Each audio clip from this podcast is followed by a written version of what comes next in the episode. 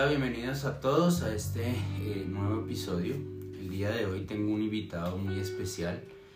Eh, para mí es como un padre, se ha convertido también en un padre. Eh, le doy la bienvenida, él es un tío por parte de papá, el cual me ha enseñado mucho en mi camino como profesional y como persona. Y el día de hoy estaremos acá abordando algunos temas laborales, él les va a contar un pedacito de su historia. Eh, él lleva dentro de el, mercado empresarial 30 años eh, y nos va a contar un poquito y nos va a dejar algunos tips y herramientas eh, para aquellos que quieran ser gerentes, representantes legales de una empresa en cualquier sector pueda que nos sirva algún tip o algún consejo de vida. Así que, tío, eh, el micrófono es de su merced, si quiere se presenta, dice su nombre, si quiere decir cuántos años tiene, cuánto lleva en el mercado, cómo se llama su gran empresa. Y listo, el día de hoy vamos a hacer 10 preguntas de las cuales eh, su merced pues, me va a contestar libremente eh, y pues, nada, que sea lo más esporádico, genuino, lo que su merced quiera decir, el micrófono es de usted. Así que bienvenido tío, muchas gracias por aceptar. Gracias sobrino, muy amable. Pues a ver qué le cuento. Eh, yo comencé mi actividad como empresario cuando era egresado como técnico de minas del Sena. Y comencé a soñar de, tener mi propia empresa con el fin de manejar mi tiempo, como dicen, eh, que no tiene horario ni fecha ni calendario, con disciplina, y lo que aprendí en el ejército me ayudó también bastante a ser disciplinado. Luego prosperé en el sentido del conocimiento, vi la necesidad de seguir capacitándome y, luego me formé como ingeniero de minas. Y viendo las necesidades de mi empresa, pues también uno se va capacitando porque tiene primero un sueño que alcanzar y luego hice ya la especialización y maestría en la medida que iba desarrollando mis actividades. Eh, de la empresa le cuento que pues eh, es como enamorarse uno de, de ese sueño, ¿sí?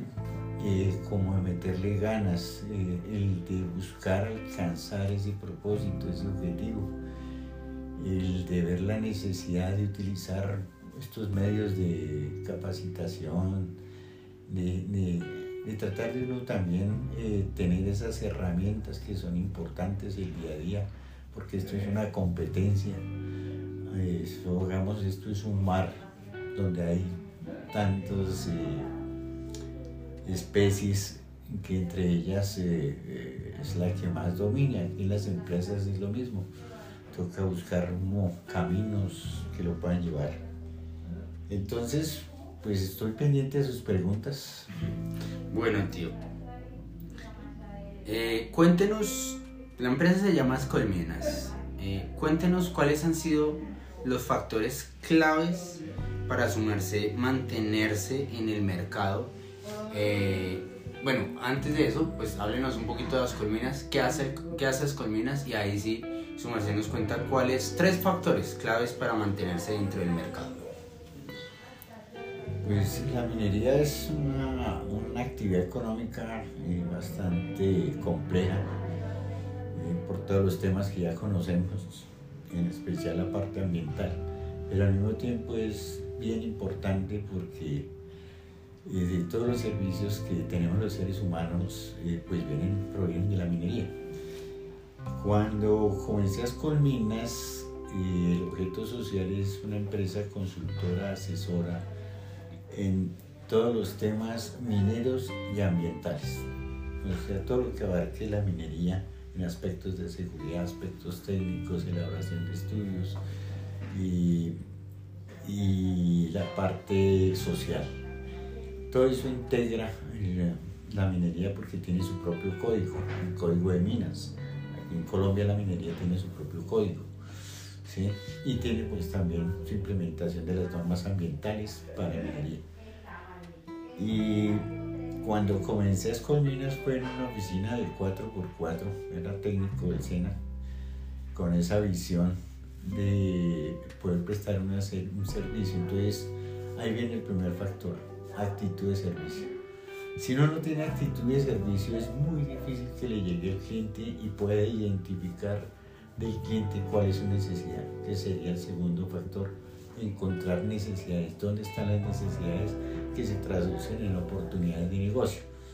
Entonces, lo primero que definí es mi línea o mi actividad económica en la cual me siento bien, en la cual eh, veo que puedo realizar eh, mi servicio y que puedo tener un contacto con la misma naturaleza. Porque a pesar que la minería se vea como depredadora, realmente hay proyectos que son autosostenibles. Entonces viene el cuarto factor que es que seamos sostenibles.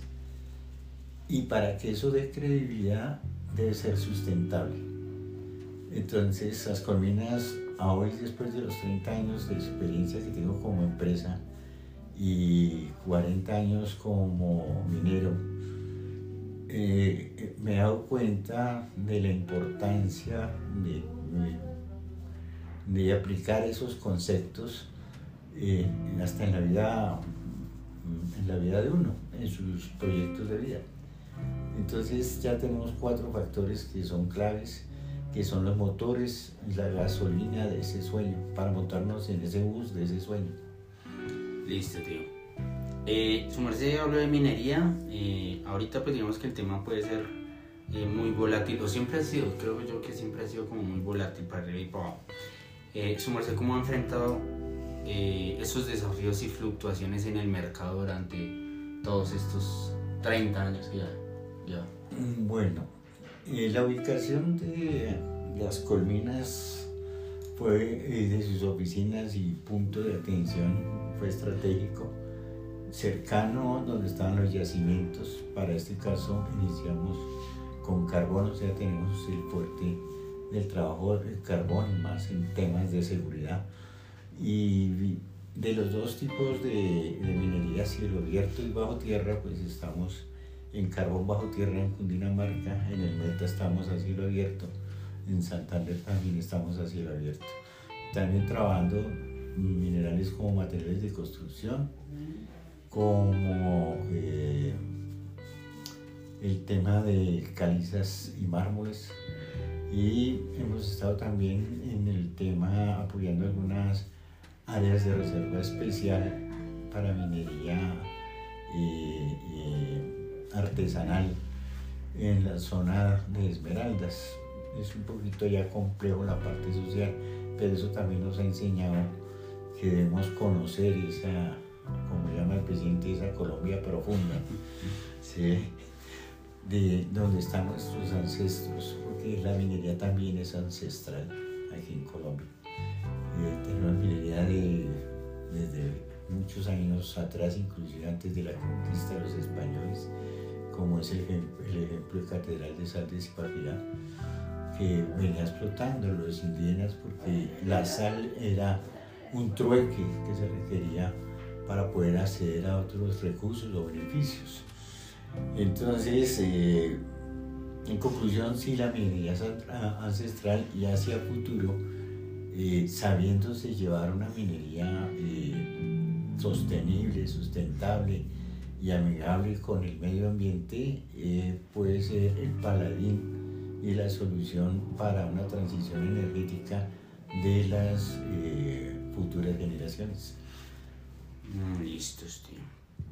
Dios, Mercedes nos puede contar un punto de inflexión en crecimiento y en el éxito de las colmenas. Completando la anterior pregunta y esta que está haciendo, pues eh, la, minería tiene un comportamiento, o en especial aquí en Colombia, como el que ve un, electrocardiograma. Punticos de arriba, puntas arriba, puntas abajo. Y, y, en los 30 años eh, doy gracias a Dios porque me he sostenido. Y, este proyecto Ascolminas eh, me permitió eh, desarrollar mi proyecto de vida con mi familia. el sueño de mis hijas eh, que pudiesen lograr, tuviesen ese apoyo de lograr la universidad, porque hoy en día eh, mínimo hay que tener universidad para comprender muchas cosas y poder entender a aquellos que no, no han podido tener esa educación. Por eso es importante eh, prepararse uno para atender y entender o comprender a aquellos que no han tenido esa posibilidad. Y así poder transmitir usted su mensaje que, que se traduce en el servicio, para el caso de nosotros de la minería. Varios años encontramos unas situaciones eh, muy preocupantes que llegué a atender yo solo la oficina, como también años eh, muy bendecidos. En la medida que ha venido evolucionando eh, la humanidad y ha venido evolucionando la parte legal, los marcos normativos, desde el punto de vista ambiental, como son los Objetivos de Desarrollo Sostenible, los ODS, que obviamente la minería no es ajena, al contrario, tiene que estar dentro de esos lineamientos hacia el futuro. Y en la medida que ha crecido nuestra, nuestras comunidades, los pueblos, los países, ya somos más de 7.500 millones de habitantes en el mundo, pues eh, debemos de alguna manera sostenernos. Y hemos venido con esos altibajos porque el precio del carbono, de los materiales o del oro eh, tiene ese comportamiento. Muchos, el carbón ya está en bolsa. Antes no estaba en bolsa, no participaba en bolsa. Hoy en día ya está en bolsa y aparecen los indicadores financieros. Por ejemplo, hoy está en 149 dólares la tonelada, está un precio muy bajito. Pero mucha industria, eh, más que todo en el tema energético, todavía se requiere de tener por lo menos el carbón, porque tenemos muchas unidades termoeléctricas y que den respaldo a ese déficit energético. Entonces hay que tratar de, de ser eh, sostenibles y sustentables para poder prestar ese servicio. ¿Cómo lo veo hacia futuro? A futuro es importante siempre necesitaremos de los minerales, porque todo lo que nosotros utilizamos tiene minerales y donde hay minerales es minería. Ahora lo que tenemos es que capacitar, educar a nuestra gente para que estas nuevas culturas o generaciones, estas culturas con sus nuevas generaciones, eh, comiencen a tener prácticas eh, ambientalmente sostenibles. Ok, tío. Bueno, entonces Merce cree que el trabajo en equipo es importante al momento de motivar a su equipo para que la empresa salga a relucir ante todos los mercados. Sí, qué, tan importante es, es, trabajar en equipo, porque realmente eh, uno solo Mm, no, tenía la, no tendría la aceleración o la velocidad para lograr un objetivo. O sea, necesitaría tener uno, dos, tres vidas para uno alcanzar eh, ese, ese objetivo, ese propósito.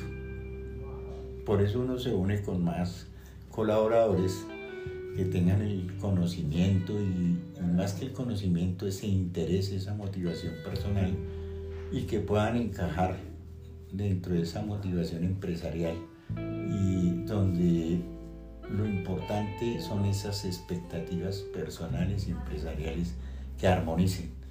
Cuando no armonizan, resultamos como cada quien tirando a, puntas diferentes, pero es, importante ese trabajo. Y en eso hay que las empresas, eh, hoy por hoy he visto mucha empresa que dentro de sus procesos y en especial de selección de personal, eh, le invierten. Le invierten al reclutamiento, le invierten a la instrucción, le invierten a la capacitación, al entrenamiento de su gente, ¿cierto? Porque también tenemos una serie de normas, las famosas ISO, y eso nos hace que nosotros estemos dentro de esos estándares de, de calidad. Entonces, si nuestra gente no está bien, pues nuestro producto, su calidad se va a ver diferente, diferente sí. y no va a ser llamativo. Y en especial los servicios. No va a tener acogida. Acogida, exacto. Y eso se ve, entendería que la calidad en los servicios se refiere a eso. El tema de la atención, el tema de, la fidelización. de manejar y fidelizar, fidelizar con ellos como con el cliente.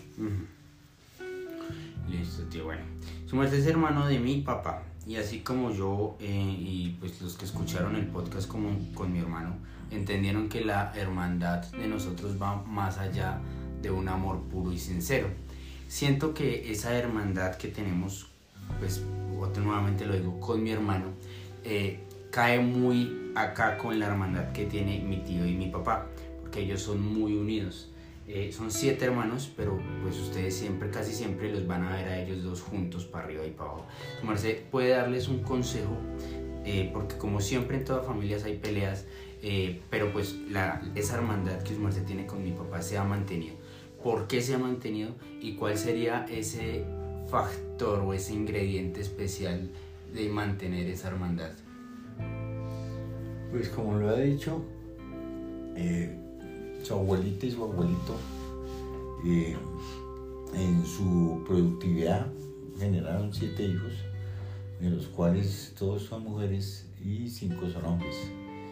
Hay un tema importante que la unión, decía mi mamá, que mantener la familia unida eh, a pesar de que eh, los dedos de la mano no son iguales, así son los hermanos pero están unidas a una mano y esa mano está unida a un cuerpo. ¿sí? Entonces, en ese orden de ideas eh, existen las afinidades, la camaradería, el, compadrazgo. Y realmente cuando hicimos una de las empresas entre hermanos, eh, fue muy poco lo que duramos, porque tocó tomar decisiones porque su abuelita hizo líderes, ¿sí? líderes y lideresas.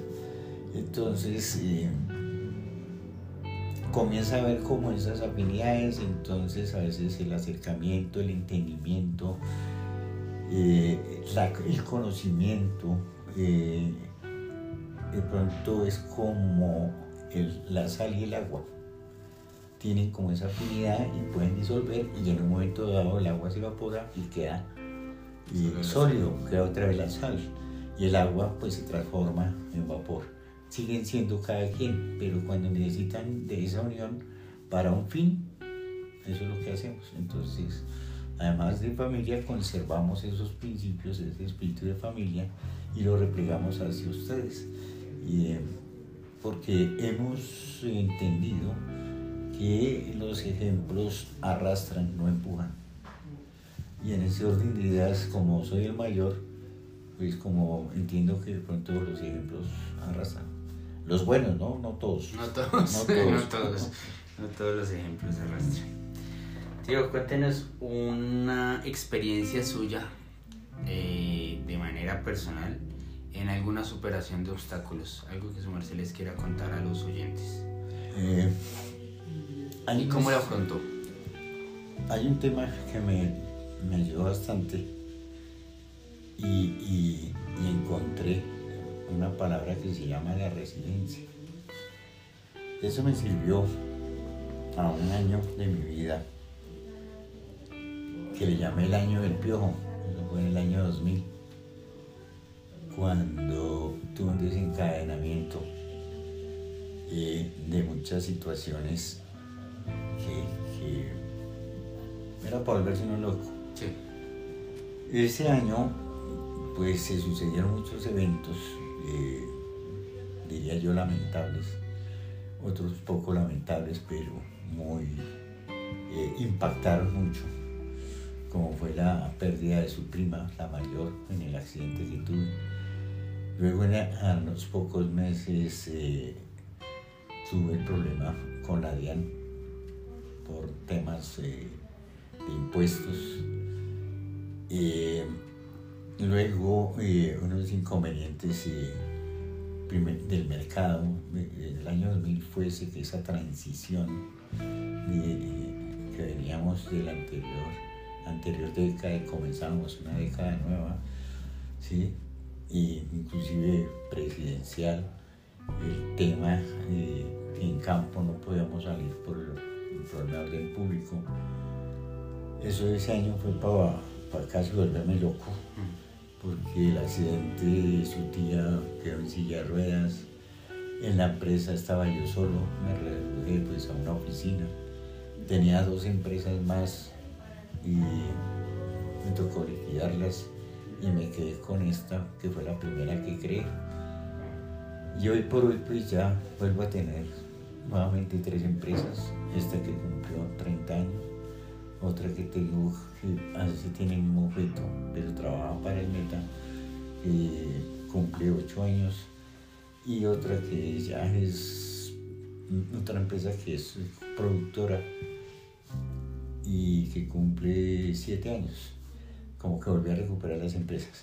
¿Y cómo me repuse eso? La resiliencia, la confianza, el mantener ese sueño, el de no darse uno por vencido.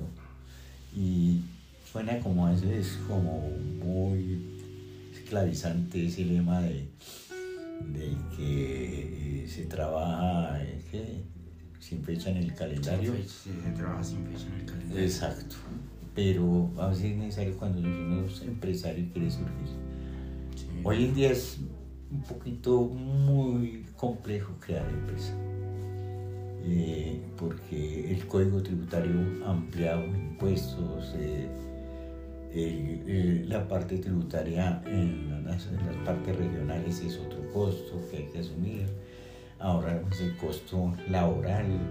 Eh, y mirando pues realmente cuando uno habla de una utilidad después que termina el ejercicio, eh, eh, encuentra que es un 5 o 10% se ha reducido. Cuando uno aspira a un 25, a un 30%, se ve bastante impactado. Pero, sin embargo, hay que continuar porque la vida sigue. ¿sí?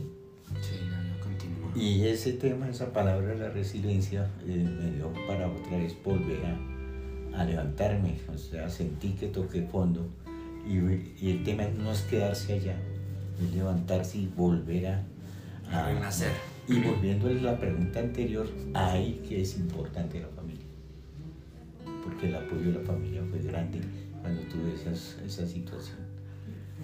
Y fue bastante, o sea, eh, rodearlo a uno y la familia estar eh, fue importante. Y ahí es donde uno se da cuenta eh, esa intensidad de cada uno de los miembros. Y por eso de pronto eh, mi compadre Gabriel tío, su papá, perdón, más somos como más afinidad. No, listo. Bueno, tío, ¿cómo ha influido, o bueno, cómo maneja su merced? Uno como empresario muchas veces, como su merced lo dice, se mete en el tema de, que tengo que trabajar, tengo que trabajar, pero pues eh, no puedo descuidar algo muy importante que es el tema personal. Su merced, ¿cómo, cuando, cuando entabló en qué momento o en qué punto su merced dijo, ya puedo separar lo personal de lo laboral? Pues una pregunta importante porque esa me la hice. Apenas este año cumplió 30 años la empresa. Eh, y la pregunta fue más allá, más fuerte. ¿Qué tan feliz he sido? Eso es, la, eso es una pregunta clave. Y, créame que todavía sigo buscando respuesta. Pero si uno no está motivado, es porque no existe pizca felicidad. Y yo me puse a pensar eso. Cuando uno está motivado es porque algo lo, lo, lleva. Y, y muchas actividades que hago en campo, para mí es una felicidad. El hacer mi trabajo, me siento bien y eso me hace como feliz. Pero hay otra parte cuando uno ya tiene como otras vidas eh, que hacen parte de, de, su proyecto familiar que uno tiene que apoyar. ¿sí? Porque otra cosa importante es el sentido de responsabilidad. Ser uno responsable. Es responsable de sus fracasos, es responsable de sus éxitos, es responsable de todo. y comenzaba a darme cuenta que en el campo, en los viajes, en los congresos, como que eso, eso estaba, iba pegadito ahí, la felicidad. Y eso se expresa en, en, en, en, el comportamiento de uno y nomás en que lo miren a la cara a uno. Si le ven su cara de, de revólver o... Cara de culo. Sí, o cara de culo que llaman. ¿sí? Y eso permite acercamiento con las personas, porque uno con esa cara de revólver ya puso la barrera. Sí. Y, y, así es difícil a veces la comunicación. Y es bien importante la comunicación. Y ojalá face contra face, que pueda uno ver la cara, ver su comportamiento, ¿sí? que, uno analiza todo eso. Y, y, las personas también analizan eso de uno. Por eso a veces eh, hacerlo virtualmente uno no, no sabe, no conoce eso de la persona. Y eso no hay que perderlo. Y parece ser que entre más tecnología, más pues distancia esa, esa, esa, relación. Y la minería es una cosa que nosotros tenemos que ir a buscar el cliente a su casa. El cliente ya no viene a la oficina. Hoy por hoy ya son muy pocas las oficinas que tengan, todavía conserven esa estrategia que los clientes lleguen a, buscar. No, hoy por hoy la competencia ha cambiado y vamos a buscar al cliente. ¿sí? Y hay muchos que van por la cultura de la revista, ahora ya la encontramos en, en el internet, lo que ofrece, se lo llevan a la casa. Pero no encuentra uno ese detalle de saludar, hola, buenos días, ¿cómo le fue? O le provoca un tinto, o sea, todo eso se está perdiendo. Bueno, tío. Eh, su merced habló algo de resiliencia. Como líder que su es en esta empresa y en sus otras dos empresas, como cabeza de familia, como padre, como cabeza de hermanos, eh, tiene mucho liderazgo encima. Su qué cree o qué características, nómbrenos tres características que, que tiene que tener un líder que tiene que tener un gerente y que no puede perderse nunca. Bueno, más que todo, yo le diría tres palabras. Entender, comprender y servir. O en otras palabras, hacer. Primero, entender y hacerse entender. Segundo, comprender y hacerse comprender casi son sinónimos, ¿cierto? Y el otro, el hacer. Y si uno no activa ese hacer, pues las cosas se quedan con inercia en un solo punto. Toca romper esa inercia, ¿sí? Y esa inercia requiere que se mueva, que se desplace, que usted eh, busque la forma de alcanzar esos propósitos, se valga de muchas herramientas y en todo momento esté usted expectante. Uno como líder hay que escuchar. Casi me he dado cuenta que el líder no es el que habla mucho, es el que escucha el 90 y habla el 10.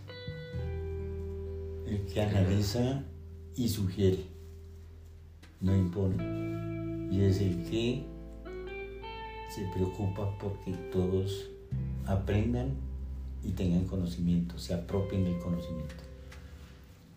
Súper, súper. Bueno, te ya vamos a ir terminando y eh, esta pregunta es muy importante, casi siempre se la hago a todos los que me acompañan en estas sesiones y es si su merced me pudiera describir en una palabra, tanto personal, profesional y como sobrino, esa palabra o esas tres palabras pueden ser, ¿cuál sería?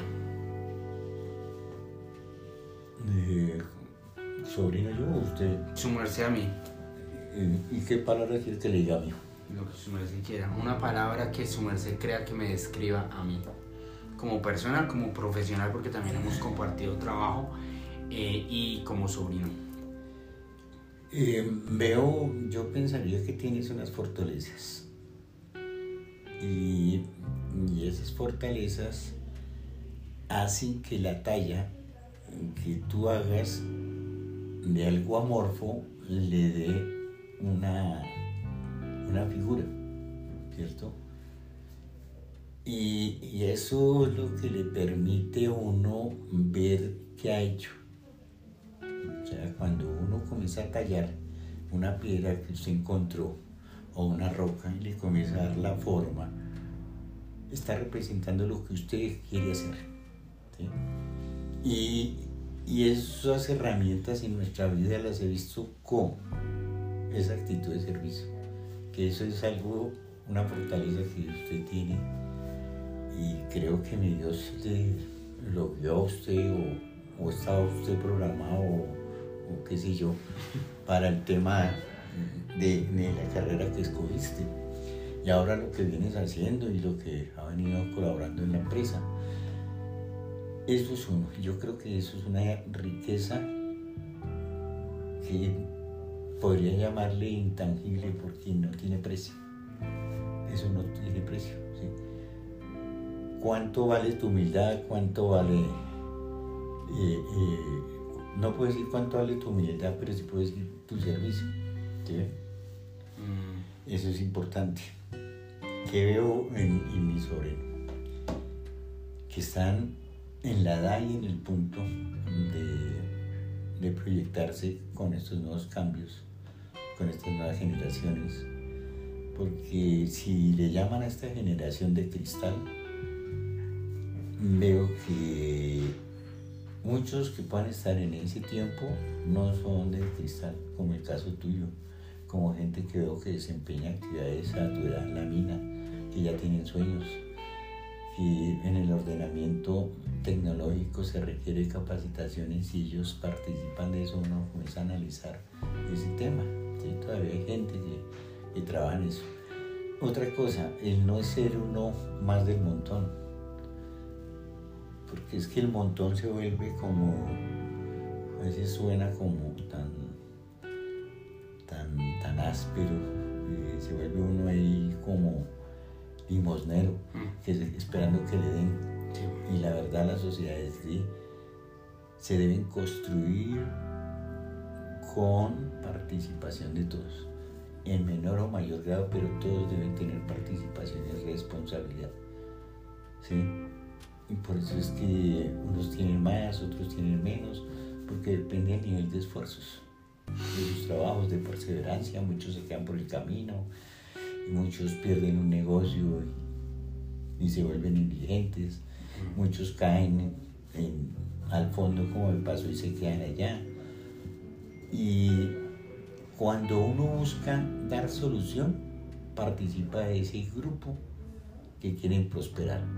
Pero cuando uno espera que, le, que a uno le solucione, nos quedamos en el grupo de los que somos mantenidos y esperamos que nos mantenga o cómo consigo yo las cosas fácil, sin ningún esfuerzo, sin importar mi vida o en dónde viva o cómo viva, cuando tienen también la posibilidad de vivir bien. No debemos estar hablando de estrato 1 ni estrato 6, sino la posibilidad de vivir bien. ¿sí? Bueno, tío. Este también es un espacio, si se quiere hacer publicidad, no paga.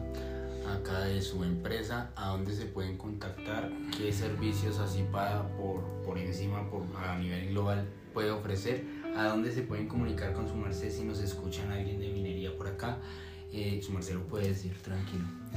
Pues nosotros ya utilizando las, las tecnologías de hoy de hoy, por hoy tenemos la página web www.ascolminas.com.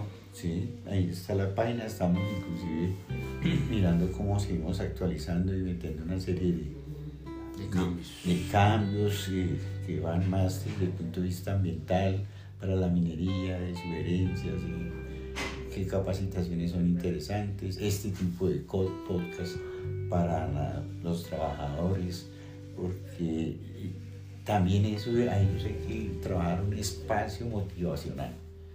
No todo puede ser trabajo, instrumentación, técnica. Se necesita que haya un conector o como ese ingrediente que une todas esas piezas y se llama la motivación.